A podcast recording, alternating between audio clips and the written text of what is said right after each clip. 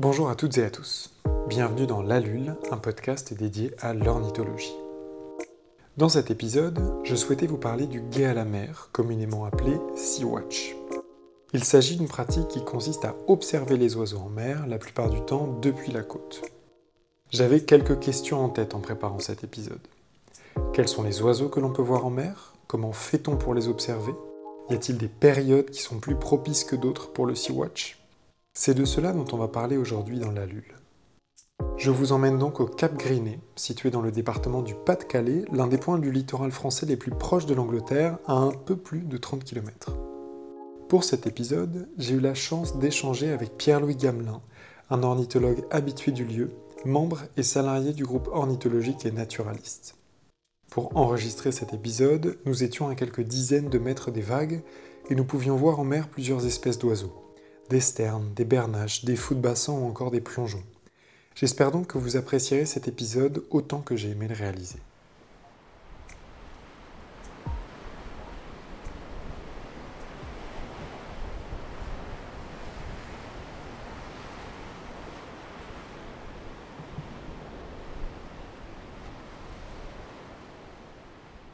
Salut Pierre-Louis. Salut Léo. Avant qu'on commence cette interview qu'on fait au Cap Griné, est-ce que tu pourrais juste te présenter? Moi c'est Pierre-Louis, du coup j'ai 25 ans. Euh, j'ai toujours habité euh, ici sur la côte d'Opale et du coup euh, maintenant moi je suis passionné par les oiseaux, j'en fais même mon métier, je suis chargé d'études au groupe ornithologique et naturaliste. Et bah là aujourd'hui, c'est pas, je suis pas là dans, dans, le cadre de mon métier, enfin du moins pas encore, mais je suis là en tant que bénévole et du coup en tant que Sea Watcher. Et alors juste avant qu'on passe au Sea Watch, qu'est-ce que le, GON dont tu as parlé brièvement? Du coup, le GON, c'est du coup, ça veut dire le groupe ornithologique et naturaliste du Nord-Pas-de-Calais. Euh, c'est une association euh, historique euh, dans, de la région justement qui, qui, date à peu près des années 50-60. Et du coup, c'est une, une, une, association qui a but vraiment de préservation de la biodiversité. le credo, un peu, c'est connaître pour après protéger. Donc, on est vraiment, c'est vraiment une association d'expertise où il y a beaucoup, euh, de bénévoles très actifs qui vont euh, faire des, inventaires euh, tout autour de la biodiversité, vraiment sur tout groupe faunistique, que ce soit des oiseaux, des insectes, vraiment de tout. Et après, ça va aller vers de la, concertation et de, l'appui auprès des services de l'État pour, mettre des choses en faveur de la protection de l'environnement. Voilà, donc c'est vraiment connaître pour après protéger. Quoi là, tu l'as dit, on fait du Sea Watch. C'est quoi exactement comme, euh, comme pratique ornithologique? Alors, le, le, Sea Watch, si on décompose le mot, évidemment, ça vient de l'anglais. Euh, ça veut dire, euh, donc Sea Watching, ça veut dire regarder la mer ou guet à la mer. Euh, donc, on, on, va regarder la mer, en fait, dans un but bien précis d'observer euh, les mouvements d'oiseaux et la migration des oiseaux, en tout cas ici pour le Cap Griné. Donc, c'est vraiment visé sur les oiseaux marins. Donc, donc voilà, ici, c'est vraiment, en fait, un site où on va compter les oiseaux migrateurs à la fois au printemps et à l'automne. Juste pour décrire un peu, pour, euh, étant donné qu'il n'y a pas de, visuel, là on est face à la mer avec des longues vues. Donc en fait c'est une pratique qui se pratique nécessairement avec une longue vue ou tu peux aussi à la jumelle euh bah, Alors euh, à la jumelle on, on, peut venir mais ça va vite être limitant. Hein. surtout qu'il y a quand même beaucoup d'oiseaux. Après ça dépend des journées mais généralement ça passe très loin enfin loin très loin. Et du coup, c'est vrai que la longue vue, euh, c'est nécessaire pour, euh, pour euh, ça devient vite nécessaire pour, pour observer. Après, avec une paire de jumelles, moi au début, je l'ai déjà fait, mais on devient vite frustré des fois d'entendre les autres ornithos annoncer des oiseaux qui passent loin, et nous à la jumelle, on va voir un petit point se balader, et c'est vrai que c'est vite frustrant. Quoi. Et là, le Cap Griné, en quoi est-ce que c'est un si bon spot de Sea Watch que ça? En fait, c'est parce que l'Angleterre est, si proche, ça fait un petit canal, un corridor? Bah, En fait, exactement. Bah, il, y a plusieurs, y a plusieurs flux, euh, qui vont, euh, flux d'oiseaux qui vont, euh, qui vont converger autour du Griné. Alors déjà, il y a un flux vraiment côtier qui va suivre le littoral depuis, depuis la Hollande ou plus haut. Et du coup, déjà, on va voir ce flux côtier qui va, qui va passer du coup devant, devant le Griné. Et aussi, euh, il y, a, on va dire, le, deuxième facteur majeur euh, qui fait que, c'est si intéressant en termes de migration ici, c'est que justement, avec, euh, avec l'Angleterre qui est en face, on est sur le détroit du Nord-Pas-de-Calais, donc il n'y a qu'une trentaine de kilomètres qui va séparer le Griné de l'Angleterre. On est au point le plus rétréci. Et du coup, ça fait en, réalité un peu comme un entonnoir avec la mer du Nord, entre l'Angleterre d'un côté et vraiment, du coup, j'ai envie de dire l'Europe continentale de l'autre côté. Et, et, les oiseaux vont, vont passer, en tout cas pour les oiseaux marins pélagiques, vont passer vraiment à l'endroit le plus rétréci pour aller vers le sud. Et du coup, c'est vrai que le Griné est, l'endroit le, mieux placé euh, pour, euh, pour, en termes de quantité, du moins, pour, pour voir les oiseaux. Et alors, juste avant qu'on continue, tu as dit le, terme pélagique. Est-ce que tu pourrais un peu m'expliquer ce que c'est? Alors, euh, le terme pélagique, ça veut dire en fait, les oiseaux pélagiques, c'est les oiseaux de haute mer. Donc, c'est vraiment les oiseaux qui vont, qui vont quasiment jamais se poser pour. pour ils vont jamais se poser sur le sol, en fait, hormis pour nicher. Quoi. C'est vraiment la, famille, ce qu'on appelle euh, souvent les, les procélaridés, donc c'est les, les, fulmars, les albatros, euh, les puffins. Euh, il y a aussi il y a une autre famille, la famille, la famille des labes. voilà. Après, il y a des, des, espèces plus connues comme le fou de bassan, le pingouin torda. Euh, voilà, c'est vraiment les, oiseaux qu'on va voir qu'en mer. Quoi. Et parce que là, dans ce qu'on voit, est-ce que c'est uniquement des oiseaux migrateurs ou tu vas avoir des oiseaux, euh, des, locaux Il y, a un peu de tout. Hein. avec la migration, il y a, des oiseaux qui vont être en halte migratoire. Là, par exemple, là, on peut voir, il y, a, un petit groupe de macreuses là qui est, qui est en stationnement devant. Du coup, ben, ça dépend aussi des journées, mais généralement là ici c'est vraiment euh, des oiseaux qui vont passer. Hein. Il, y a, très peu d'oiseaux qui vont vraiment s'arrêter. On n'est pas vraiment sur euh, une zone de, grosse zone de halte migratoire. Les, grosses zones de halte vont être souvent aux alentours d'estuaires, hein. euh, au niveau du golfe de Gascogne, etc. là, là où il y a des grosses réserves naturelles, il va y avoir beaucoup d'oiseaux. en tout cas, là je parle pour les anatidés limicoles qu'on va voir. après, pour les oiseaux, les oiseaux marins pélagiques, généralement, ils vont plus ça, après, ça dépend beaucoup des espèces, mais ils vont vraiment être généralement plus en Atlantique. Euh, et, du coup, c'est souvent ici un point de passage. Après, il y a toujours des, zones de, nourrissage euh, qu'on peut observer ici. Donc, il y, a, un petit peu de tout. Ça dépend aussi de la période de l'année. Mais là, par exemple, comme en ce moment, généralement, c'est vraiment la période migratoire. Les oiseaux, ils, sont vraiment en migration. Ils vont s'arrêter des fois euh, quelques heures, quelques jours au maximum. Mais généralement, ils, ils vont aller plus au sud. On est en train de tourner cet épisode, il est fin octobre, début novembre. Et du coup, les oiseaux là suivent en axe nord-sud. Euh, c'est ça, exactement. Tu as l'axe inverse au printemps où tu les vois remonter. Euh, oui, complètement, ouais. Qui est... Justement, c'est aussi la chance. J'aime bien parler du printemps souvent parce que le... les ornithologues connaissent vraiment, même, même pas que, hein, les, les, gens connaissent beaucoup la migration d'automne. Euh, mais la migration de printemps euh, est, très intéressante et surtout au Cap Griné. Hein, je connais beaucoup d'ornithologues qui viennent ici euh, quasiment qu'à l'automne parce que bon, c'est vrai, il y a plus d'oiseaux pélagiques qu'au printemps. Mais le printemps est aussi très très intéressant et, souvent négligé, je trouve. c'est vraiment la chance. Il n'y a pas beaucoup de, spots, ce qu'on appelle les spots, les, spots de suivi de migration. Il n'y a pas beaucoup d'endroits comme ça où on peut voir la migration dans les deux sens en fait. Après, en termes de comptage, vous comparez les flux euh, nord-sud et sud-nord ou... C'est difficile parce qu'on n'a pas les mêmes espèces en fait. On peut pas, peut pas comparer euh, le, printemps et l'automne. C'est vraiment deux saisons totalement différentes. Les oiseaux euh, au printemps vont passer vraiment de l'autre, pour les oiseaux pélagiques du moins, ils vont, ils vont rentrer vraiment beaucoup plus de l'autre côté de, de, de la Grande-Bretagne en fait et, et, et, ils vont pas du tout rentrer entre la, entre la Bretagne et, et l'Angleterre pour remonter la, Manche en fait. C'est, faut voir un entonnoir inversé comparé, à l'automne. Les oiseaux quand ils descendent de la Norvège, ils ont vite fait de rentrer en mer du Nord qui est quand même euh, plus large. Et euh, c'est assez difficile à expliquer sans carte, mais, euh, au final les, oiseaux pour, les pélagiques euh, rentrent moins facilement dans la Manche euh, au printemps. Euh. mais par contre, on a plein d'anatidés, de limicoles. Euh, on a quand même aussi, mine de rien, quelques labs et beaucoup de sternes, tout ça. Et, et c'est une ambiance différente, mais c'est très intéressant aussi.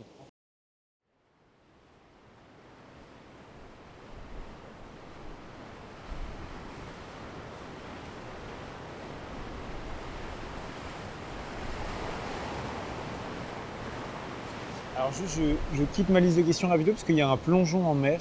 Ah. Euh, vers midi, il est posé. On dirait un peut-être un catamaran, je suis pas sûr. Alors, euh, je ne sais pas si je vais réussir à la voir vu que c'est très agité la mer, difficile de retrouver les oiseaux posés. Ah, je crois que je l'ai vu vite fait. Euh, faut que je le revoie un coup. Ouais, là on le voit Ouais, rapidement. je l'ai vu vite fait, ouais, c'est un catamaran. Ok, et ça du coup le catamaran, parce que du coup il y a trois, types de plongeons, tu m'avais dit qui peuvent être ici, enfin 3-4. Oui, c'est ça, éventuellement une quatrième. Du coup, il y a le plongeon catamaran, le plongeon arctique, le plongeon à brun et éventuellement le plongeon à bec blanc, le plus rare. Euh, le plongeon catamaran est clairement le, plongeon le plus courant. Euh, on le reconnaît bien, euh, c'est le plus petit des- des quatre plongeons du coup. On le reconnaît bien, après ça dépend parce qu'il a aussi son plumage nuptial et internuptial. Mais le internuptial, euh, il, est vraiment, il est vraiment plus clair, euh, surtout sur, sur le dessous, sur la gorge, euh, comparé à l'arctique. L'arctique, après c'est assez subtil à, discuter comme ça sans, sans vraiment mettre une image. Mais l'arctique, il va avoir une petite joue blanche un peu à en, dessous de l'œil. Et après, avec le noir qui redescend bien au niveau du cou, le, le noir du dessus de la tête et qui va redescendre bien au niveau du cou. Et euh, aussi, euh, le plongeon arctique, lui, va avoir une structure, euh, une silhouette qui est beaucoup plus, beaucoup plus grande, beaucoup plus imposante, un cou qui est très, très fort, très épais. Il paraît très droit aussi, comparé au catamaran où il va être très courbé au niveau du cou, avec le cou qui retombe fort en avant. Et aussi, un, des critères qui est souvent intéressant, c'est le catamaran qui fait souvent son hochement de tête, très caractéristique aussi. Et ça le Euh, hochement de tête c'est en vol ou quand il est posé C'est sur... en vol justement. Là, je parlais tous ces critères, je l'ai ok. parlé, je en vol du coup. On va vraiment voir son hochement de tête, il va relever la tête comme ça euh, régulièrement. C'est aussi un bon critère, même si les autres peuvent éventuellement le faire, très rarement. euh, ça reste quand même un, un bon indice. Euh, voilà, du coup pour pour les plongeons, le l'imbrun lui est beaucoup plus massif encore. On voit aussi le net collier, le, le net collier dans, dans, au niveau du cou. Voilà, plein de petites subtilités euh, pour, pour différencier euh, les plongeons. euh, et c'est vrai qu'il y a aussi beaucoup de pratique à tout ça, hein, évidemment. Quand on n'en voit pas souvent, c'est sûr que c'est plus difficile. Parce que tu me disais toi ça fait bientôt 10 ans que tu fais du Sea-Watch? Euh, oui, du coup, bah, ça, va pas, ça va faire pas loin de 10 ans euh, maintenant euh, que, que, que je fais régulièrement du Sea-Watch, voire même très régulièrement ces, ces, ces 3-4 dernières années. Et alors après, j'avais juste eu, enfin, une autre question, c'est qu'est-ce qui va avoir une incidence sur le Sea-Watch? Est-ce que ça va être la lune, le vent, en, en flux migratoire Enfin, qu'est-ce qui fait que tu vas voir des oiseaux ou que tu ne vas pas en voir? Si tu veux, je t'arrête là. J'ai Ouais, vas-y, dis-moi, j'ai dis-moi. un petit groupe de bernaches cravants là qui est en train de passer. J'ai pas de repère. Il y a euh, une petite dizaine, je dirais. Là, je vais les compter. 1, 2, 3, 1, 2, 3, 4, 5, 6, 7. Je crois qu'il y a 7, 8. Ah oui, ok, j'ai. Ouais.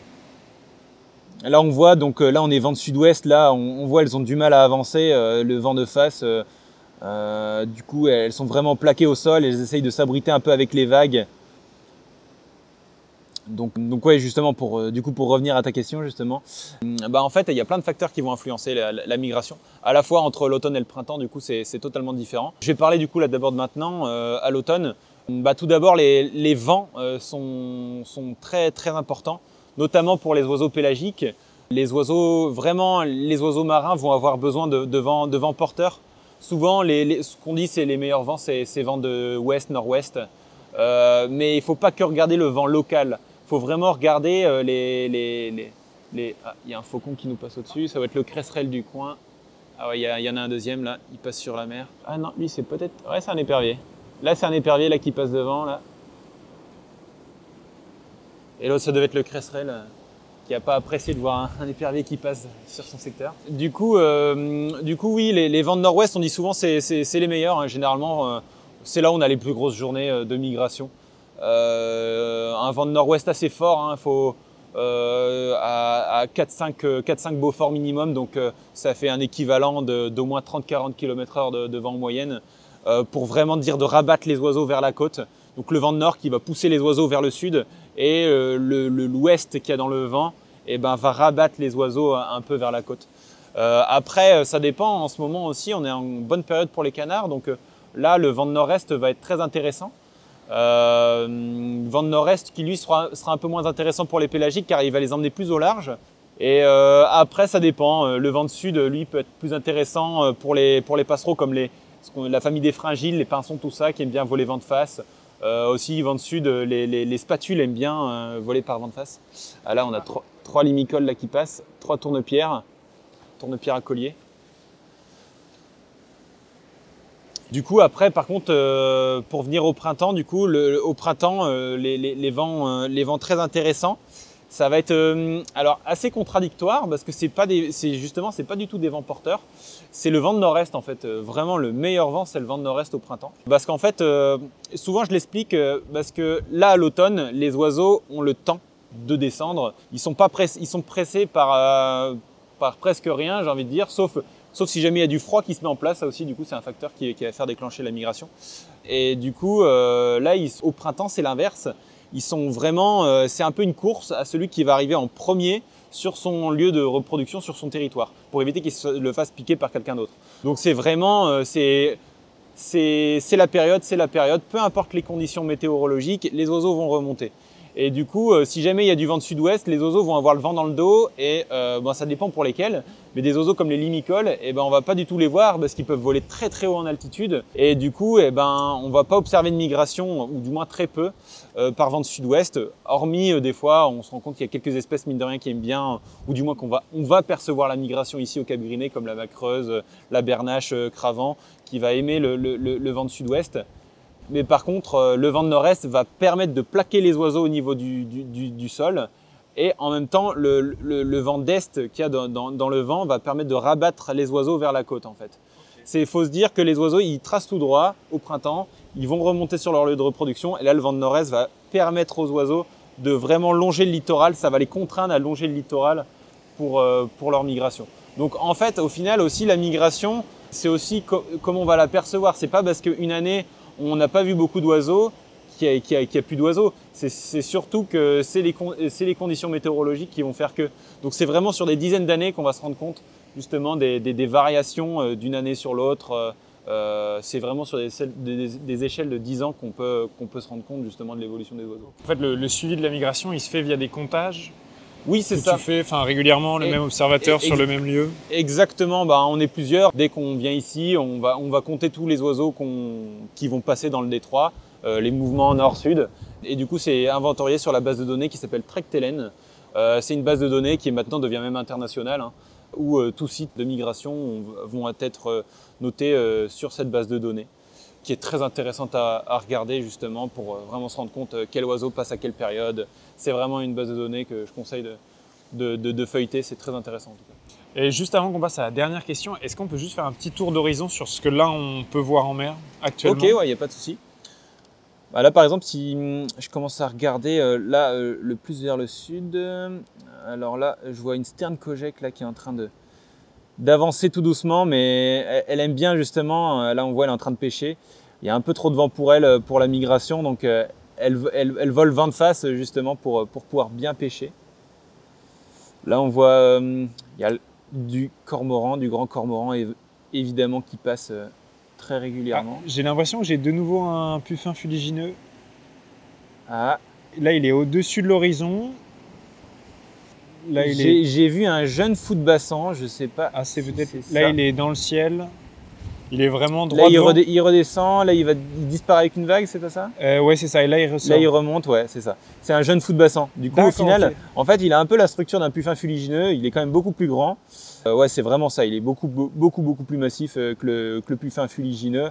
Et le puffin fuligineux serait vraiment plus, plus habile, plus, plus rapide dans, dans, dans, dans ses mouvements. Donc en fait, tu les distingues à la fois à la taille, à l'allure, à la couleur. Tu as plein de facteurs qui rentrent en jeu. Ouais, ouais, complètement, complètement, complètement. Bah, ça dépend en fait euh, déjà, euh, déjà la coloration, ça dépend tellement de la lumière. Là, par exemple, on a une lumière qui est très, qui est très sombre, donc on va voir un peu moins de détails qui ressortent. Alors que si jamais on a une forte lumière, justement, ça peut être l'inverse. Il y a trop de détails et ça, ça, ça peut donner un effet brillant sur l'oiseau. Et c'est vrai que des fois, on va redécouvrir même l'oiseau un peu. En fonction de la lumière. Là, il suffit qu'il y ait une, énorme trouée où le soleil tape très fort et on va plus reconnaître, surtout au début, hein, on va plus reconnaître les oiseaux. On va se dire, bah mince, euh, est-ce que je vois bien les oiseaux? Donc, c'est vrai qu'il faut beaucoup se fier à la silhouette. Du coup, il y a aussi énormément d'habitude. Hein. Le sea watching, c'est peut-être une des, manières de faire de l'ornithologie les presque les plus difficiles au final, parce qu'on va voir des oiseaux très, très loin, euh, dans, dans, des conditions aussi qui peuvent être aussi souvent compliquées pour l'observateur. Mais, euh, mais voilà, après, il ne faut pas se décourager, c'est aussi assez fascinant. Hein. C'est vraiment en, faisant qu'on apprend. Et, et, voilà, c'est de la pratique. Et justement, pour euh, terminer là-dessus, est-ce que tu pourrais me raconter ta ou tes plus belles expériences de Sea-Watch depuis que tu as commencé Enfin, ce qui t'a le plus marqué? Bah, Il y en a pas mal qui viennent en tête. Euh, c'est vrai que maintenant j'ai quand même fait pas mal de, de, Sea-Watch. je dirais mes, mes, plus belles journées, euh, c'est. Je me souviens euh, très bien d'une journée l'année dernière où, où c'est souvent quand on est surpris, je trouve. Quand il y, y, a souvent les grosses journées de Nord-Ouest qu'on attend tous, les ornithos. ça, c'est des journées qui sont très sympas, notamment les journées avec les bernages cravants où à la mi-octobre, euh, on a, euh, euh, on a souvent, souvent, une année, souvent une fois par an où on a le, gros rush des bernages cravants. On va avoir une journée qui va, qui va tourner aux alentours des 10 000 individus dans la journée. Et ça, c'est vrai que c'est très très marquant de voir le gros afflux des bernaches, les voir passer par paquets de 300-400, voire, voire jusqu'à un millier. Et ça, c'est vrai que c'est quelque chose qui marque. Après, je me souviens d'une journée comme l'année dernière, on avait, c'était assez surprenant. Il y avait au niveau du vent, il n'y avait pas vraiment de facteur qui nous faisait dire que ça allait être une bonne journée, mais par contre, il y avait un gros froid qui s'installait en, Hollande, où il y avait déjà euh, à la mi-novembre des températures qui avoisinaient les moins 8 en Hollande. Et ça, déjà, ça c'est un facteur qui est assez fort pour les oiseaux, c'est que quand on est tôt en saison et qu'il commence à faire froid, eh ben, les oiseaux vont descendre plus facilement. Et du coup, on a, eu une journée où à la fois les oiseaux pélagiques et à la fois les, les, les, les limicoles et les anatidés déboulaient et on s'était fait 25 euh, 000 oiseaux euh, en 10 heures. Quoi. Donc euh, c'était vraiment impressionnant. On avait, on avait des, des, des, des, groupes de dizaines de plongeons arctiques qui passaient, des, groupes de centaines de canards en même temps, des, milliers de mouettes pygmées qui passaient en permanence. Et c'est vrai que c'était, c'était très surprenant parce que je m'attendais à ce que ce soit bien, mais pas autant. Quoi. Ça, c'est souvent la, meilleure des surprises. Quoi. Ça marche. Bah, merci beaucoup en tout cas, Pierre-Louis. Et eh ben, merci à toi aussi. Hein, plaisir partagé.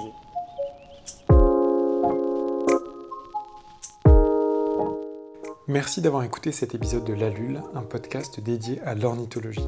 Vous pouvez retrouver le podcast sur Instagram et je vous incite à vous abonner, à noter le podcast et en parler autour de vous. Merci de faire exister La Lule et à dans deux semaines.